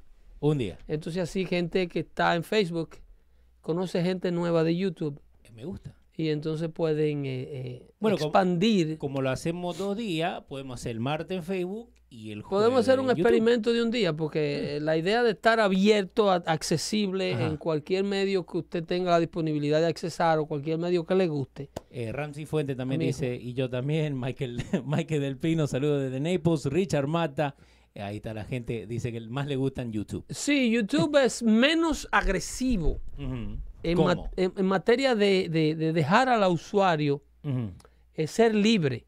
Ok. Eh, te deja compartir las cosas más fácilmente. Vos sabés que no- nos mandaron... Al que tú le mandas los links, Sí. lo puede abrir sin ningún tipo de, de crear cuentas de ningún tipo. Imagínate que tú le mandes un link de Facebook a alguien que no tenga Facebook. No tiene que abrir un Tiene Facebook. que, porque Facebook te quiere, corre. sí. No, no, no, espérate, que te tengo que vender un poco de cosas. ¿Cómo que no te Facebook? ¿Tú eres loco? Eh, Axel Dom te está mandando saluditos ahí. Pero, oh, y otra cosa. Eh, si tienen familiares que viven afuera de los Estados Unidos, ¿ok? El show grabado no lo pueden escuchar por Apple ni por Google. Están bloqueados. Tienen que sí o sí escucharlo por Pero eso- SoundCloud. Pero eso no lo bloquea Apple. No, no, no. Lo Eso lo bloquea el gobierno Eso, sí, local. sí, sí. Porque Latinoamérica está implementando las mismas técnicas de China. Sí. ¿Ok? Y esto es otro. Eh, ya Otro- ellos no fuimos a la mierda, ¿no? Pero dale. No, pero esto es otro método de corrupción. Sí. Porque ellos, eh, eh, el asunto es dictar ellos, la clase que corren los partidos, Ujú. the ruling class, dictar ellos las, re- las reglas del juego. Sí. Tú no puedes hacer los search que a ti te den la gana en China con Google. No, no. De hecho, Google le ha, le ha prestado su servicio al Google chino para, para enseñarlo a cómo impedir información externa que entre e interna que salga. ¿Y vos no crees que lo que ellos encuentren se lo van a dar a Google para también hacerlo eso a nosotros? ¿Quién? Oye, eh, vos decís que el Google de acá se lo está dando al Google chino para que ellos Mira. puedan bloquear lo que entre y lo que sale. Mira, por más vaina que tú veas, eh, los chinos, Sí. por más disparate que tú escuches en la Ajá. izquierda, porque tú haces, mismo YouTube, tú Sí. haces una búsqueda, China, la nueva potencia, eh, China, la, una, la economía más grande del mundo para el 2035. Sí. China, China, China. Señor, China tiene más problemas que el diablo, así Sí. como tú lo ves de grandote. Si no habla con un chino. Tiene muchísimos problemas. Eh, problemas de pobreza inmenso, una población demasiado grande. Además, una economía netamente dependiente. China no consume lo que produce. China no tiene No. poder, no. tiene poder adquisitivo para consumir nada de lo que fabrica. China, le, China no es más que la factoría del mundo. China vive de lo que le puede vender a las, a las naciones desarrolladas que tienen poder adquisitivo y pueden comprar todos esos disparates que ellos ensamblan. Sí. El asunto es el siguiente.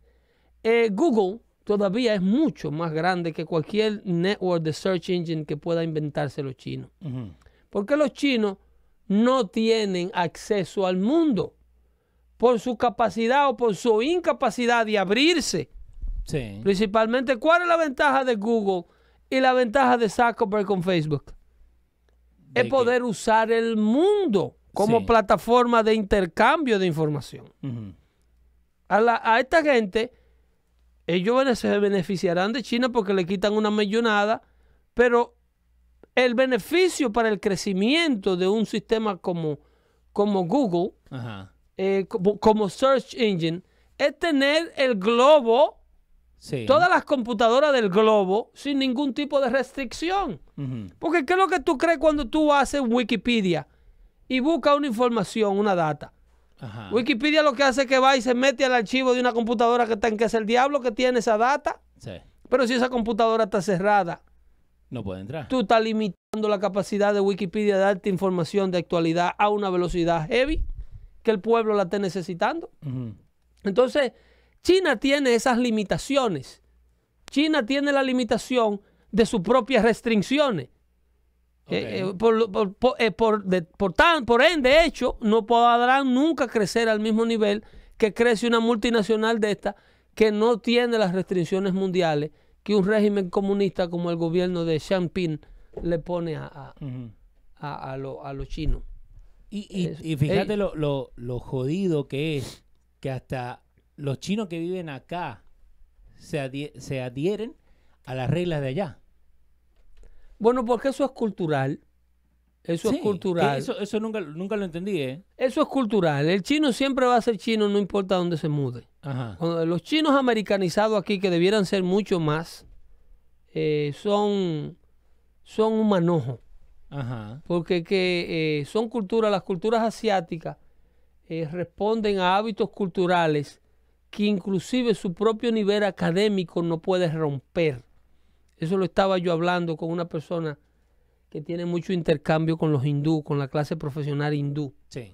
Y ella me estaba diciendo que eh, independientemente de, de la capacidad intelectual de esta gente, y me dice, son ingenieros con títulos y supertítulos y una capacidad intelectual adquirida, pero te hablan de estas dioses y de estos tabúes y de estos rituales y, y, y cuando se van a lo personal y abandonan al profesional, tú te das cuenta que están todavía prisioneros de una, de una cultura prácticamente nómada, ultra subdesarrollada. Ajá.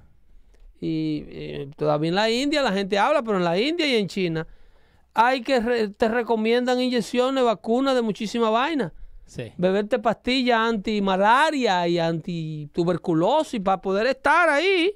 Tú no ves que ellos mismos andan con, con un bozar en la boca No, es- para no respirar su propio aire. exactamente. Entonces tú vas a comparar una, una, una economía, un desarrollo así, con que significaría una amenaza para la economía americana. Solamente es aquellos que te quieren vender la destrucción del sueño americano pueden promover una cosa así.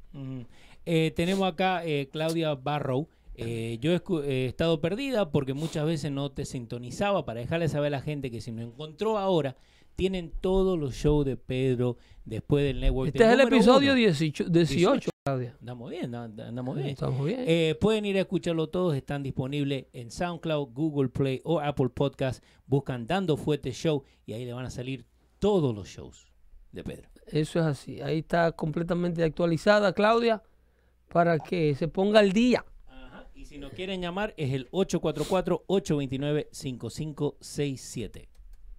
Eso es, eh, eh, insisto, el tema de hoy, si usted está sintonizando ahora, ha sido el, el- el- el yo poder identificar aquí, eh, le he estado diciendo a Leo y a toda la audiencia, que la postura de la izquierda, del Partido Demócrata Americano, con el problema de inmigración que enfrenta los Estados Unidos, es una postura de corrupción, es un hecho de corrupción impedirle a las autoridades como autoridad que hagan su trabajo. Eh, proponer leyes que violen las leyes existentes. Eh, eh, lo que le llaman un sanctuary city, como se viene quejando ese sheriff del condado de ese sheriff ah, californiano, en donde asesinaron a ese patrullero o un inmigrante indocumentado que debió ser cedido, debió haber sido entregado a las autoridades de inmigración para que los removieran del país en esta ocasión por segunda oportunidad. Y no lo hicieron porque las autoridades policiales que tenían al tipo arrestado, la ley de, las leyes del estado de California le impedían llamar al departamento federal correspondiente para entregarle ese reo. Es decir, vengan a buscar un reo que es deportable, que tenemos nosotros en custodia aquí, nosotros lo sabemos porque ya printeamos, bajamos su récord y tenemos sus huellas digitales y sabemos de todos los atropellos que ha cometido este tipo a la ley americana previo a este arresto. Ellos, como agentes de la policía, no podían hacer eso porque el estado de California se lo impide. Eso es lo que le llaman the Sanctuary City Law. El estado de California lo está practicando prácticamente en su totalidad, con excepción de algunas comunidades Ajá. que se resisten. Y entonces, no, por eso fue que no pudieron entregarle a este muchacho a inmigración. ¿Y qué ocurre? Este muchacho sale libre Ajá. porque le tienen que dar una fianza. Y, y obviamente cuando tú eh, pones fianza, tú estás suelto en la calle hasta que llega tu supuesto día de tu juicio. Sí, que puede durar. eh, Eh, puede durar tiempo. hasta dos años. Entonces, en ese tiempo, el muchacho incurre en una serie de robos, va y roba un convenience store eh, en una camioneta robada y el tipo que trata de detenerlo eh, agarra y da un tiro a un Pero- inmigrante legal que viene de las Islas Fijis, Sí. se hizo ciudadano americano ejemplar y deja huérfano a un niño de seis meses, de ocho meses, que nunca cono- conocerá a su papá. No. Porque eh, este tipo, autoridades que le impidieron a inmigración hacer su trabajo, ok. Contribuyeron a la muerte. Y ahí es donde yo te digo cómo funcionan, cómo funciona el hecho de corrupción, cómo es que la postura de inmigración es un hecho de corrupción. Ok, pero ¿por qué? Miren lo que degenera esa postura de inmigración. Yo y vos sabemos que este policía, ¿no? Es una persona, ¿no? Una persona que tiene su, su familia, su hijo, su hija, lo que sea. Es una persona. ¿Por qué la izquierda no le da tanto valor a esa vida y se enfoca más en gente que ni están acá? ¿Me, me hago entender? Porque ¿Por qué le damos ta- tanto valor? Porque para mí la vida, eh, el valor es lo mismo, ¿no? Pero desafortunadamente ahora de grande me he dado cuenta que una persona vale más que otra. Y más en casos así.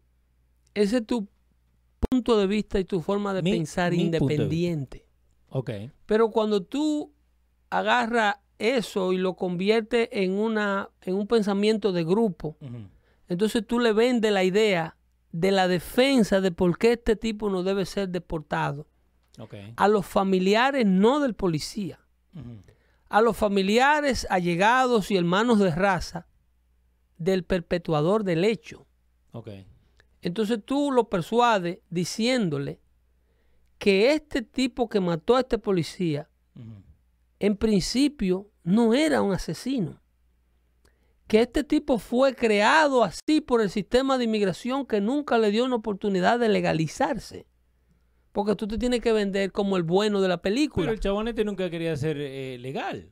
Bueno, Él quería seguir con la delincuencia. Él quería seguir matando, seguir eso es, robando. eso es la que propones tú dentro de la coherencia, dentro del Ajá. punto de vista no corrupto. Pero si yo estoy defendiendo la corrupción, Sí. yo te voy a decir que ese chavo llegó aquí de niño y que quien lo convirtió en ese monstruo que él era fue un Estados Unidos cruel que quiere hacer una pared. Yo te me puedo poner en la posición Sí, de sí. Nancy Pelosi y venderte el otro punto de vista Ajá. Para que tú veas que soy persuadible. Pero moralmente no puedo hacerlo porque no dormiría conmigo mismo. No, si no, no hiciéramos esto. Pero yo puedo usar esta misma capacidad de hablarle a la gente de los puntos de vista conservadores. Imagínate yo vendiendo toda esa mierda que la, que la gente quiere oír. No, yo estuviera allá en Univision. Hace- ¡Oh! Ay, pero tú eres que lo duda, papá. Tú eres que lo duda. yo no lo dudo, A mí me llamaron en múltiples ocasiones. Y el primer lío lo tuve yo con el director de noticias de ellos. En múltiples ocasiones. Hasta que este muchacho tuvo que confesar al aire que es que le prohíben ni siquiera llamarme por teléfono. Él lo dijo al aire, el de la mañana. Sí, sí. Me prohíben aquí entrevistar a Pedro. Me prohíben aquí entrevistarlo. Yo no puedo ni siquiera entrevistarlo. Lo dijo. Digo, ah, pero le salieron 55 segundos de valentía a este muchacho. Mira, está hablando como un hombrecito.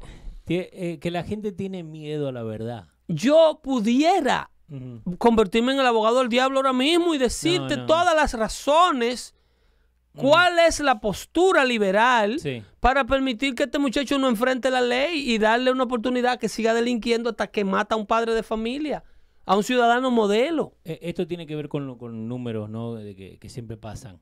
¿Vos escuchaste los números de la de Leo, la Mara Salvatrucha en Long Island? ¿Cómo Leo, ¿tú crees que para la madre de ese asesino de policía, No, se- ese muchacho es un monstruo? No. Ese es su hijito. sí. Es, justo se está hablando con mi mujer el otro Ese día. es su hijito. No, que mató a... No, pero... eh, Ese él- es su hijito. bueno, y cuando tú escuchas a un Nancy Pelosi defendértelo, tú votas por ella. Y a ti te importa un carajo el dolor ajeno.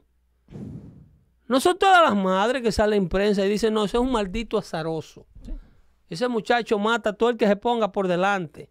Denle en cadena, no lo dejen salir, que él salió de mi vientre. Y yo tengo culpa, mucha culpa, de a lo mejor cómo es él. ¿Tú crees que todo el mundo tiene ese, ese, ese valor? No. Esa die- interesa. De 10, uno. ¿De qué de 10 1? De 10 1 punto punto punto 1. Sí, mucho menos. De maldecir tu propio, tu propio vientre. Decir, no, yo la embarré.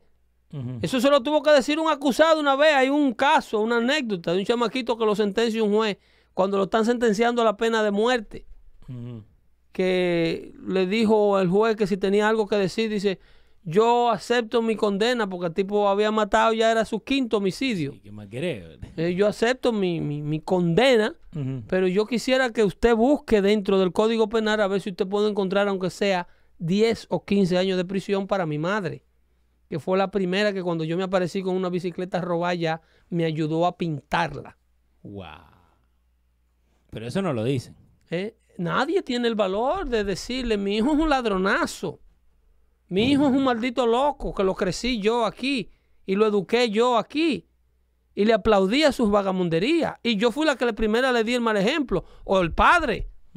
Yo fui el primer sinvergüenza que llevó a ese muchacho un prostíbulo, que lo enseñó a fumar marihuana.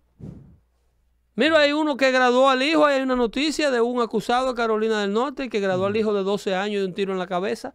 Y una de las evidencias en corte a una mujer que tenían ellos secuestrada. Secuestrado. Sí, es que el chamaquito a los 12 años fue con una 22 y le dio el tiro a la tipa para no dejar evidencia. Y está en corte cuando el papá, una de las evidencias que tienen es el papá llamando al chamaquito para felicitarlo Que la había to matado. become a man. No. ¿Tú me estás entendiendo? Estamos mal de la Para cabeza, esa Pedro. clase es que gobiernan a la gente que defienden los actos de corrupción. Para que tú vayas amarrando la cadena y tú entiendas cómo que la maldad trabaja. No, esta cebolla tiene un montón de... De layers. Sí. Para que tú entiendas cómo que la mentalidad trabaja. Eh, dice Claudia Barro, es muy triste como unos cuantos malos ejemplos nos dejan tan mal eh, parado a la gente decente que venimos a trabajar duro. Entonces, entonces el problema con esto es que el, el mal usa el, el bien Sí, para camuflajear su propósito. Por eso que te digo, si el diablo se quitara la careta, nadie se le acercara. no, toda esa gente agarra y se, y se meten ahí en la iglesia. Nancy domingos, Pelosi y sí. Chuck Schumer se tienen que vestir de super legisladores y un sinnúmero de sinvergüenzas republicanos. Ahí llegó Miss Rodney. Ahí tu amigo Jesús dice, no siempre los padres tienen la culpa, Pedro. Yo creo que sí. Yo creo que los padres tienen la culpa. No, porque lo- tú sabes qué es lo que pasa, que los hijos de Jesús Ajá. nacieron adolescentes. ¿No somos todos hijos de Jesús? Lo, pero de Jesús Acevedo, Oh, de ese. este, el viejito boricua de sí. nosotros. Ajá, amigo nuestro. Eh, sí, sí, ese es de allá, de Texas. Ajá. Eh, para Jesús Acevedo, los hijos a él le nacieron adolescentes y Sí. de veinte y pico de años. Ya nacieron como a la costumbre. Ajá. que no tuvo oportunidad.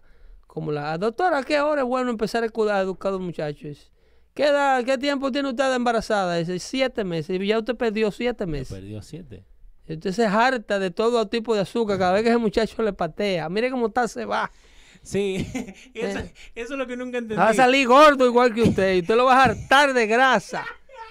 Toda esa manteca que tiene usted, usted se la va a pasar ese efecto. Y cuando ese efecto salga de ahí, que usted lo va a ingreír. Ajá. No. Usted le va a dar toda la Coca-Cola que se quiera beber. Pedro, Pedro. Y vaya al supermercado y va a venir con el carrito lleno de una soda que se llama CNC, que son a peseta. Que son solamente de tres litros. Sí, de unas coloradas. ¿eh? Y cuando ese muchacho esté brincando por arriba, que no deje dormir al vecino de abajo, que le estén por pedir el apartamento para que se mude por otro lado a joder, usted va a decir que el malo es el landlord. No, el- el- la culpa la tiene el de Y el abajo vecino es un desgraciado por, por, por intolerante. Eh, que eso yo nunca he entendido. Que dicen, no, porque eh, this is baby weight. La puta que Mm. Te parió, el, bebé pesó tres Lo libras. que es esa teoría, que hay niños que no importa el padre. Ajá. Y que el ambiente no importa porque un muchacho malo sale malo donde quiera, porque en los barrios buenos hay muchachos malos. Esa teoría a mí me hierve la sangre cada vez que yo escucho la excusa. Ok, La culpa siempre la va a tener el adulto. exactamente. La culpa siempre de nosotros los padres. Exactamente. ¿Ok? En lo que falló su, su hijo rumbo a la adultez. Dice Es Jesús- culpa suya. Ahora, después que un hombre viejo Ajá. Un hombre viejo, si su hijo ya después de viejo se casa mal casado y se mete en un mortgage mal No, eso es metido. otra cosa. Eso, pero una, un juvenil, desde los 13, desde los 14, de los 15, de los 20 años, con una vida juvenil delincuente. No, No tuvo padre, no. no tuvo padre, no tuvo un núcleo. Eh, ¿A vos alguna vez tus viejos te, te dieron un tapaboca, digamos, cuando vos dijiste algo? No había necesidad porque yo sabía que si el papá mío me daba un día un tapaboca me iba a matar. Eso. Me iba a matar. El papá mío tenía 6 pies, 8 pulgadas y era un tipo seco de trabajar en el campo, un tipo que no tenía una gota de grasa. Fuerza, Entonces ese fuerza tipo, bruta. ese era un tipo que tú tenías que respetarlo porque tenía que respetarlo. Sí, señor. Pero hay gente que no tiene un padre de ese tamaño, pero la autoridad está ahí. No, es, pero eso. Esa eso autoridad es- está ahí. Yo los he visto más pequeños de ahí con autoridad. Pero- sin necesidad de tener que ponerle la mano a un muchacho. Y, y una cosa muy chiquita, digamos, en el sentido de la palabra, eh, estos últimos años, esto de usar los pantalones abajo, sin cinturón, viste, que se enseñan el culo y todo. Yo una vez no me puse cinturón. Y mi viejo me hizo volver, me pegó una cachetada y me hizo ponerme el cinturón. Es que no hay, no hay. eh, eh, lo primero que existe es una mentalidad que se arrastra de la crianza previa, de querer justificar nuestra posición. Ajá. El malo no soy yo. Sí. Ese muchacho es malo, porque ese muchacho desde chiquito. Yo a los ese muchacho desde chiquito le está dando golpe a los Se hermanitos. van a la puta madre. Yo a mis hijos le he dicho, ellos tienen hasta que cumplan los 18.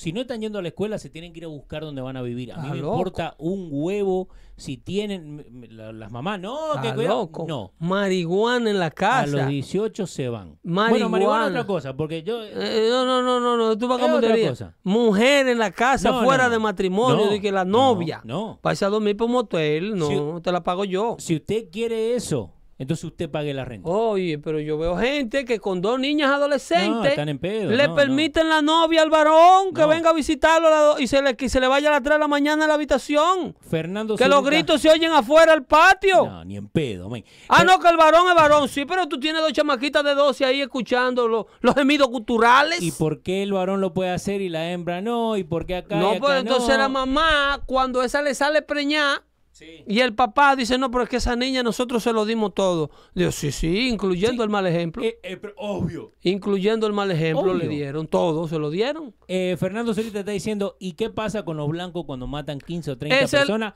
el ejemplo de ahorita, que los vecindarios buenos, que no hay que mudarse de los vecindarios malos, Ajá. porque en los vecindarios buenos también hay muchachos malos. Sí. Sí, entonces nosotros buscamos el ejemplo de cuando ocurre un hecho de maldad De un extremo. dentro de la bondad, Para no salir de nuestra maldad.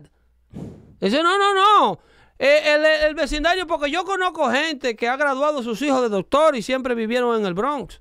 Sí, sí, sí, sí, su hijo con esa capacidad y, usted con esa capacidad de convertirlo en doctor, usted lo hubiese sacado de ahí.